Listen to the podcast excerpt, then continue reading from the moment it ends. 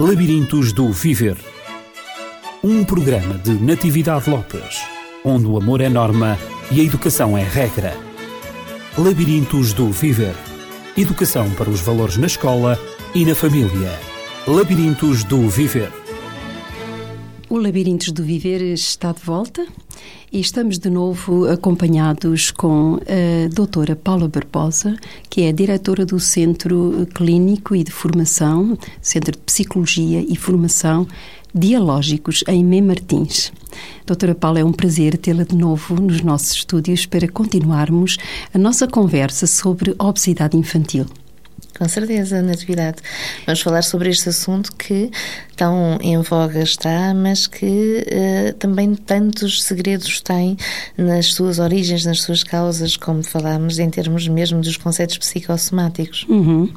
Exatamente. Um, as pessoas têm acompanhado estes programas com algum interesse, na medida em que a psicossomática, embora seja uma palavra por, para muitos indecifrável, uh, mas é uma realidade as doenças psicossomáticas e incluir a obesidade em, no grupo das doenças psicossomáticas não tem sido muito bem compreendido para a maioria das pessoas. Ou seja, quando uh, a pessoa, digamos, os pais têm um filho ou uma filha, como aconteceu à nossa ouvinte que colocou uh, a questão sobre a obesidade da sua filha, que estava uh, a ser tratada e que uh, os resultados que, que eram pretendidos obter-se desse tratamento não eram atingidos. E a pessoa que estava, o clínico que estava a seguir uh, a menina, disse que o melhor era consultar uh, um psicólogo ou um psicoterapeuta. E a senhora colocava a questão, porque ela não compreendia a utilidade da psicologia para a obesidade infantil. Um, e então ela colocava a questão se ela deveria consultar um psicólogo ou um psicoterapeuta para ajudar a sua filha a perder peso. E foi aqui que ficámos. Uh, portanto, e a, e a questão coloca-se, uh, com certeza que a doutora Paula, em consulta, tem tido algumas, alguns casos de obesidade infantil que são classificados como doença psicossomática. Sim, isso tem acontecido.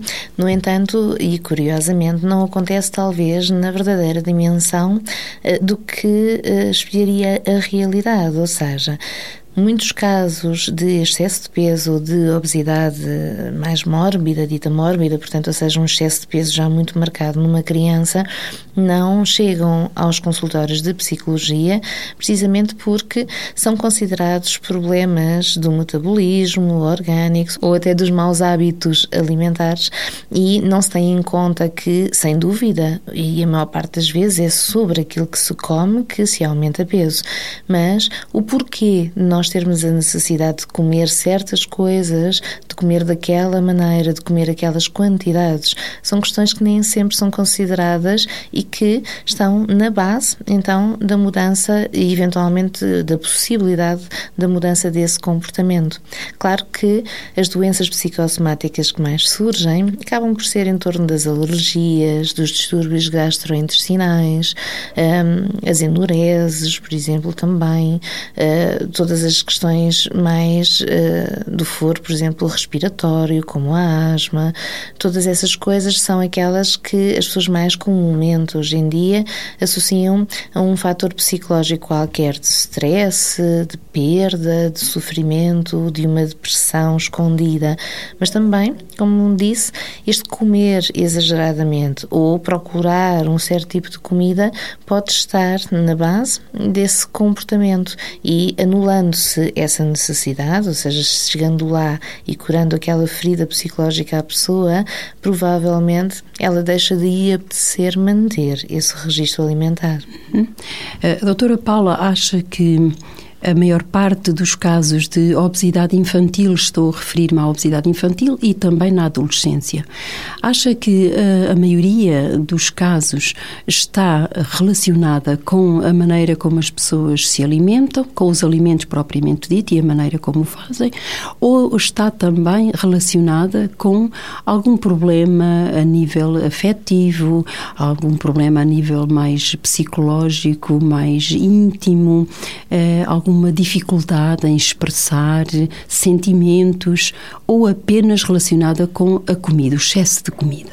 Como tínhamos falado no último programa, Há questões que nos levam a procurar certos alimentos, certas texturas, certas doçuras e que se prendem, e isto até é mais vulgarmente compreendido na sociedade, com uma certa carência afetiva. Mas também há e no caso normalmente da obesidade, de um excesso de peso muito marcado, uma necessidade frequente de que as pessoas se preencham concretamente com algo. Ou seja, não é o sabor da comida, não interessa o que se come, come-se o que se apanha à mão para se sentir cheio. E sentir cheio é sentir cheio de algo para preencher um vazio interior que normalmente acompanha a pessoa. O vazio de si próprio, eh, de um projeto de vida, de significado emocionais e afetivos perante as coisas que, e até mesmo as pessoas que o rodeiam. Isto é de facto muito frequente e há que começar a considerar como uma causa da obesidade e principalmente nas crianças. Agora, não podemos também descurar as situações em que as crianças são educadas, neste caso, a consumir os alimentos que sejam mais fáceis, aqueles que estejam mais à mão e que dessa forma nós não possamos pensar numa certa desresponsabilização das figuras parentais uhum. em todos estes processos.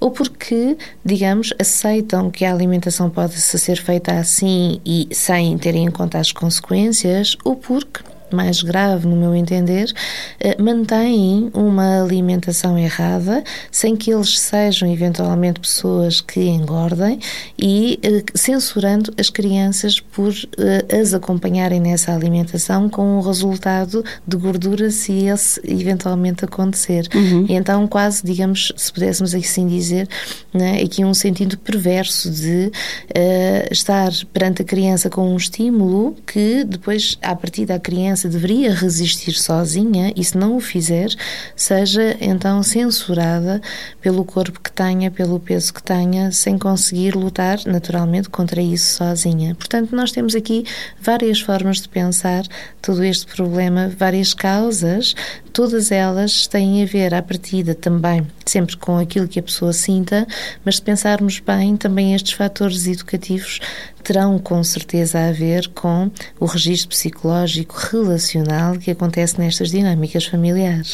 Então está-me a dizer que, de alguma maneira, Uh, os educadores, os pais educadores terão alguma influência, uh, digamos, nos hábitos alimentares de, dos próprios filhos, não é assim? Pela, pela maneira como eles próprios se alimentam e, por vezes, como exigem uh, aos filhos alimentarem-se de uma maneira diferente, na medida em que aquilo que me faz mal a mim, porque, como vês, eu não engordo, pode fazer mal, pode fazer mal a ti, porque tu estás a crescer e porque isso é em excesso para ti, que és mais pequeno, que estás em crescimento, em desenvolvimento e, e portanto, não há uma coerência entre a prática alimentar e de estilo de vida dos pais e entre a, a, aquilo que eles requerem eh, da vida dos filhos que, que aconteça. Sem dúvida, esse exemplo que deu agora é fundamental para se compreender uh, o que por vezes acontece. Os pais, uh, nessa atitude, não se descentram o suficiente para avaliar que aquilo que seja para eles uma boa referência, que se ajuste ao estilo de vida, à quantidade de calorias gastas, até mesmo ao seu próprio metabolismo ou à quantidade de comida que possa necessitar, não possa ser comparável ao que a criança vai necessitar então. As necessidades da criança em termos alimentares têm que diferir, quanto muito, se não seja na qualidade, na quantidade. Uhum.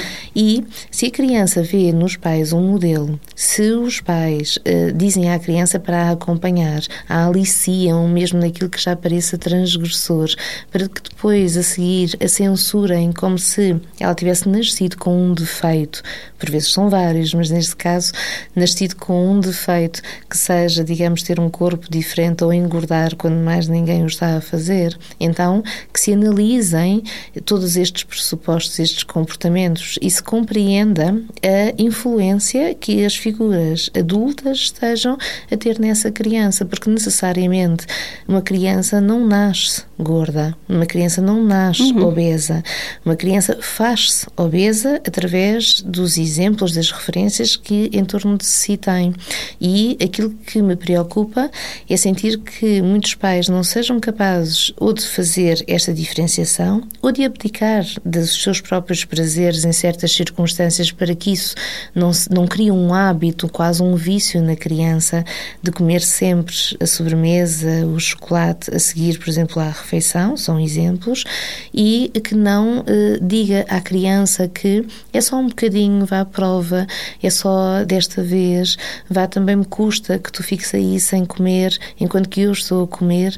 Ou seja, não retira isso ele próprio, não se frustra ele próprio enquanto pai para salvar a criança disso, nem mantendo consegue então deixar a criança dizer esse não até ao fim e mesmo que a criança não lhe apeteça, fomenta para que a criança aceite. E nisto eu gostaria de acrescentar algo que há dias eu falava uh, até com um paciente uh, numa das nossas reflexões e que passava pelo seguinte: é quase como se através da comida as pessoas quisessem dar provas de amor. E isto dá muito que uhum, pensar. Isso acontece com muita frequência mesmo. Ou seja, eu gosto de ti porque eu te ponho o bife na mesa, eu gosto de ti porque eu te dou de comer, eu gosto de ti porque te fiz tudo isto, este manjar, e tu só vais provar provar que gostas de mim se comeres tudo. Portanto, não aceito não, não aceito que não te apeteça, ou não aceito que tu não precises destas quantidades ou deste tipo de comida. E enquanto as coisas assim forem vistas, claro que estaremos a avançar para essa noção de que então nós gostamos e temos afetos se concretamente estivermos cheios de comida. Uhum. Isto só preenche vazios, não liga às pessoas. É curioso esse, esse, esses exemplos que está a dar porque quando, quando estamos a fazer educação alimentar ou educação também para a saúde, a maior dificuldade, muitas vezes, eh, quando se fazem workshops e tudo isso sobre alimentação infantil e alimentação do adolescente, os maiores obstáculos que são encontrados eh, estão nos pais porque eles dizem, quando nós falamos em sumos naturais, quando nós falamos em saladas, quando nós falamos em verduras, dar à criança, hum, dizem, nem pensar, o meu filho não iria gostar disto. Ele detesta ervilhas, nem pensar. Cenoura, nem pensar. Até porque eu só gostei de cenoura aos 20 anos ou só gostei de ervilhas já depois de, de, de, de casar, de me ter casado. Uh, nem pensar. E o obstáculo está aí. Uh, como acabou de dizer, que a criança não nasce obesa. A criança faz-se obesa, torna-se obesa. E não é a criança que vai buscar os seus alimentos, que os seleciona, que sabe aquilo que põe diante dela aquilo que ela, que ela quer comer ou que deve comer, mas é o adulto que alimenta a criança, que faz a seleção dos alimentos e que tem critérios de seleção para dar isto em vez daquilo à criança. E, Sim. portanto, digamos, essa educação tem que passar pelos tem que passar pelos cuidadores, tem que passar pelos pais, pelos uhum. educadores. Sim, o que eu perguntaria eventualmente é aos pais que assim respondem seria que se pusessem a pensar, a refletir, porque será que somente quando casaram provaram esses alimentos, não terão os próprios pais deles feito exatamente a mesma coisa, uhum. ou seja, partindo uhum. de pressupostos e projetando nos seus filhos vontades, desejos que não são de facto as deles, ou seja, privando-os de uma experiência que, à partida, é deles próprios, não deixando por isso os filhos experimentar algo que são eles que querem evitar comer. E dessa maneira estaremos então sempre a pressupor que eh, uma criança nasce sem um gosto inato por comida saudável e isto é absolutamente estranho de pensar. Uhum. É curioso que os, os números estatísticos uh, sobre a obesidade infantil e, e, e, na adolescência são gritantes e cada vez eles crescem mais. Uh, estamos no nosso país entre 35% a 37% de crianças obesas e têm sido feitos estudos quer em Portugal, uh, em Lisboa, em Coimbra, eh, que confirmam também essas mesmas estatísticas, que o aumento da obesidade infantil é crescente, vai sendo cada vez mais crescente, a tal ponto que é considerada a obesidade infantil como uma epidemia mundial.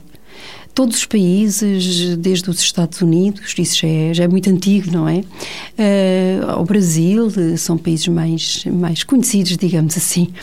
Um, então todos os países estão a lutar com esta com este problema da obesidade infantil. Será que uh, a culpa está? Uh, já falámos que a culpa não é só dos alimentos. Bom, uh, sabemos que os alimentos que estão à disposição nos supermercados, nas grandes superfícies comerciais alimentares, são cada vez mais calóricos, cada vez mais ricos em gordura e muito ricos em açúcar. E a comida já pronta, que hoje as mães trabalham, não têm tempo de fazer lá a sopa em casa e, e determinadas, determinadas confecções para, de, de, alimentos para a família, embora existam já panelas muito sofisticadas, como, sei lá, o estilo, um, não vamos aqui dizer marcas, não é? Mas aquelas panelas que fazem tudo, dizem que falem, fazem tudo, embora exista, exista esse tipo de, esse tipo de, de panelas que ajudam a, a cozinha, e a cozinha cada vez a arte culinária cada vez está mais sofisticada, todas essas facilidades uh, não obstam a que uh, cada vez uh, os, os, alunos comem mais nos refeitórios escolares ou então vão ao supermercado mais próximo da escola e vão comprar aquilo que, que eles gostam e, e vem o frango assado e vem as febras e vem, eu sei lá o que é que eles comem e comem e repetem. Os pais apenas lhes dão dinheiro e pronto, e eles preenchem o seu apetite exatamente com aquilo que desejam aquilo que mais gostam, sem haver de facto um critério, sem, sem haver alguma coisa que, que os proteja daquilo que eles desconhecem. Embora na, na escola se faça educação para a saúde, existe, como nós sabemos, mas eu creio que ainda há muito, muito, muito para fazer, porque me parece, de acordo com, a, com, com aquilo que acabou de falar a doutora Paula, parece-me que o problema uh, incide mais sobre os pais, sobre a prática, sobre as práticas alimentares que eles têm e de estilo de vida, uh, do que propriamente, e toda esta prática também de, um, de não se preocuparem em, em, fazer a comida em casa, mas de, de dar o dinheiro à criança e nem sabe ao adolescente e nem sabe exatamente o que é que ele vai comer. Muitas vezes, não é? Repete-se sempre o mesmo estilo de alimentação, não há variedade e, e, e, a criança assim vai tomando peso, não é? Com muitas comidas, com muitas gorduras, com muito açúcar, que depois se vai transformar em muita gordura, como é lógico, não é? Nós, eh, por vezes, quase que somos tentados a pensar que a criatividade tem, tem eh, quase tende a desaparecer. Sim. E a criatividade em geral nós vemos um desinvestimento. Tudo está globalizado, não é? Afetivo, Tudo está globalizado. Em tantas coisas diferentes, uhum. distintas, que também, no ponto de vista da alimentação, possamos pensar assim. Uhum. Então, uh, o que fazer para uh, nós uh, diversificarmos, mas também compreendermos e sermos mais originais? E não podemos deixar de, assim, considerar que, então, nós somos verdadeiros viciados na comida e viciados neste sentido. Claro que que todo o nosso organismo tem um funcionamento, tem um metabolismo, as nossas papilas gustativas também ficam com uma referência e são nesses hábitos que nos estruturamos. Ou seja, se comemos sempre as mesmas coisas, com os mesmos sabores, com os mesmos temperos, então vamos ter grandes dificuldades em combater isso, essa diferença de um dia para o outro, de nos saber bem, até mesmo a própria uh, textura das coisas. Quantas vezes a criança ou mesmo o jovem jovem ou adulto que os pais nunca lhe deram a provar porque partiram do princípio que não gostava de algo verde, quando trinca um vegetal é estranho aquele sabor, aquela textura. Então, todas estas coisas são importantes nós considerarmos para que possamos lembrar à criança a existência de todas elas, mas como eu tinha dito há pouco, então temos que o encarar também para nós próprios, para que uhum. sejamos não só um modelo, como façamos desta experiência algo gratificante e então mais colorido, mais criativo, mais rico para todos nós.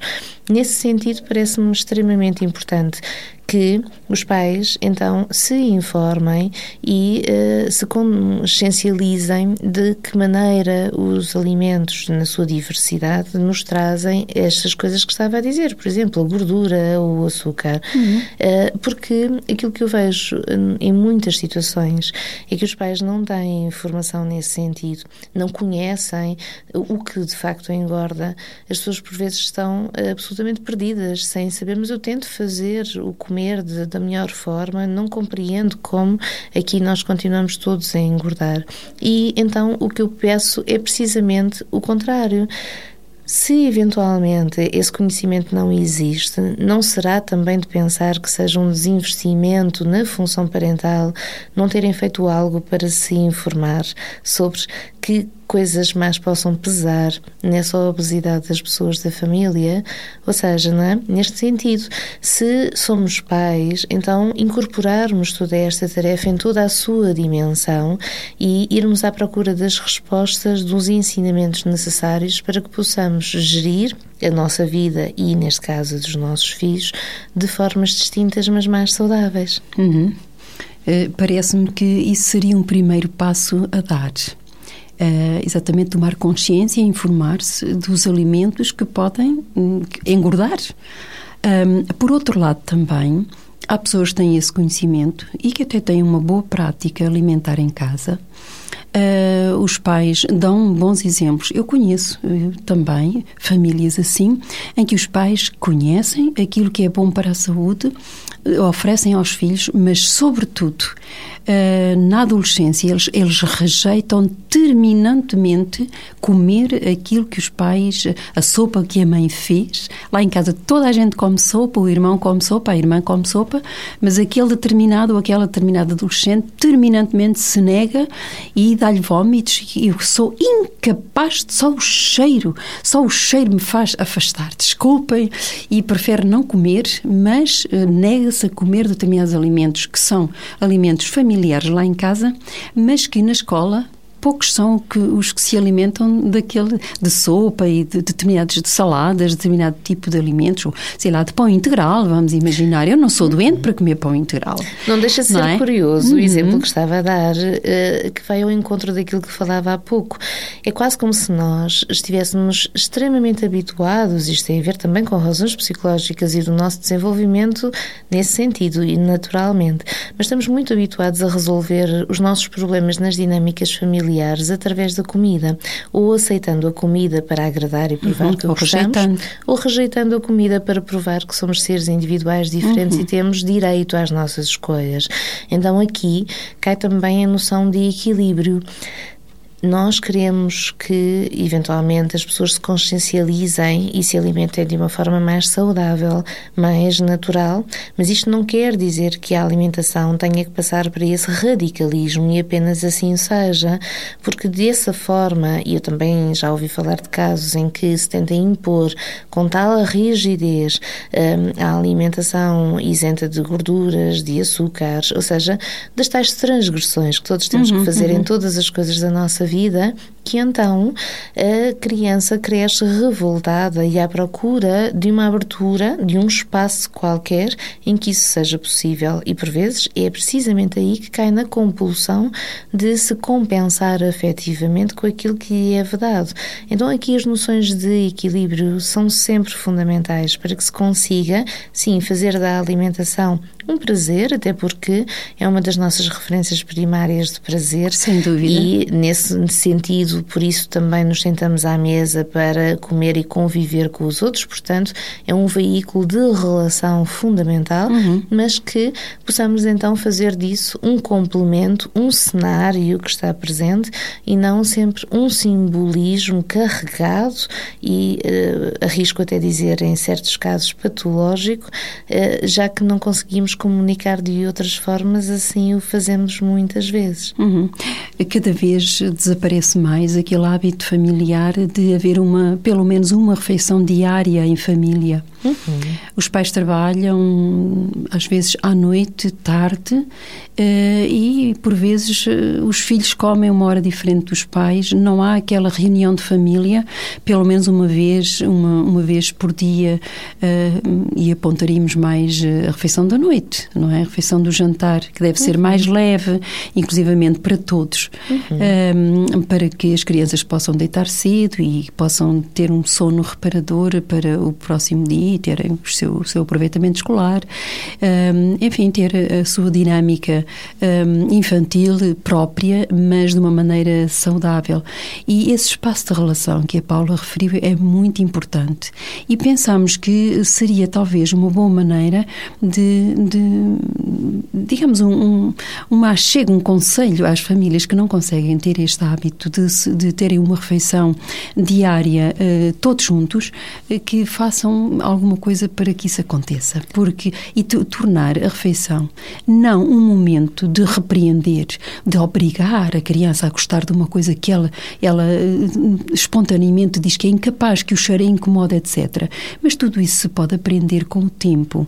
Se pode aprender uh, através dos afetos mesmo, provando uh, não agora, não a pessoa, a criança está está incomodada com o cheiro, não se vai obrigar naquele momento, mas numa outra oportunidade, na, no o mesmo alimento, mas preparado de uma maneira diferente, com outro tempero e tudo isso vai de uma maneira diversificada, a criança ou o adolescente acaba por se habituar, se não for uma imposição, mas sim eh, se for integrada lentamente numa, numa alimentação diferente, mas descontraídamente, que a refeição seja um momento de conversa, um momento de partilha, um momento de relação íntima da família, um momento eh, privilegiado da família, onde se podem trocar olhares, se podem trocar palavras de afeto, de aceitação, de compreensão e, e, e relaxantes, para que a noite seja tranquila e de facto a digestão se faça, se processe muito bem, sem revolta e seja, tenha uma boa assimilação, não é? Essa será talvez a questão base. Ou seja, hum, hum. se não conseguimos fazer a reunião em família em torno da mesa, que o façamos uh, uma vez por semana, ao fim de semana, que o façamos Sim. de 15 em 15 Sim. dias, mas uhum. que o uhum. façamos bem. Uhum. Ou seja, vamos nos afastar de uma vez por todas daquilo que seja uh, juntarmos em torno de uma mesa para a função de comer. Uhum. Porque desde que nascemos, que esse comer logo, por exemplo, pelo amamentar, tinha muito mais, tinha um simbolismo, tinha uma comunicação que se fazia entre as pessoas. As mães sabem que se vão dar de mamar, vão entrar ali numa sintonia, numa comunicação especial e mais profunda com a criança. No entanto, todos vamos crescendo. Então, o momento da refeição tem que também ser um momento em que esta comunicação se dê. Então, não estamos ali apenas para comer e para provar que gostamos comendo, para rejeitar, zangar-nos através do não uhum. comer. Estamos ali, digamos, também para podermos ser cuidados através da comida. Se não gostamos tanto deste sabor, tentarem nos dar os alimentos de formas a que também nós possamos gostar mais, ou seja, tentarem com essa criatividade e esse investimento mostrar que gostam de nós, não apenas nos impor aquilo que gostam de comer, como se nós tivéssemos que ser sempre iguais a eles, neste caso os educadores. Uhum. E mais do que isso também também. Sentir que deixamos de ser bebés e não estamos apenas presentes numa função em que comemos e nada dizemos. Passamos a ser pessoas e a forma mais saudável de lidarmos com a comida é fazermos dela um veículo de relação, mas onde enquanto pessoas ali estejamos. Então, que tenhamos curiosidade e interesse sobre o que se passa com o outro, com, neste caso, com os filhos que estejam presentes, não somente se comeu na escola o que comeu ao almoço, muitas das vezes as conversas gerem-se através Sim, apenas também. de constatações e de factos, mas que então a, a comida, e enquanto ali estamos à mesa, possamos, possa ser um veículo para que nós nos interessemos o que sentiu durante o dia, como estão as suas amizades, o que tem pensado, o que tem surgido, tem alguma insegurança, tem algum interesse, muitas vezes até simplesmente os interesses que tem pela vida, que projetos de vida está a fazer na sua cabeça e assim poderemos todos comer em conjunto e nos aproximarmos sem que corramos o risco de cair nestas doenças psicossomáticas em torno da alimentação. Exato, que tem a ver, que tem uma relação entre o nosso corpo e a nossa mente, uhum. a doença psicossomática. Uh, penso que todos nós podemos contribuir para melhorar este estado, esta, esta epidemia mundial, uh, que é a obesidade infantil, mas penso que há que fazer eh, uma consciencialização a partir de nós educadores, junto dos mais pequenos que estão a aprender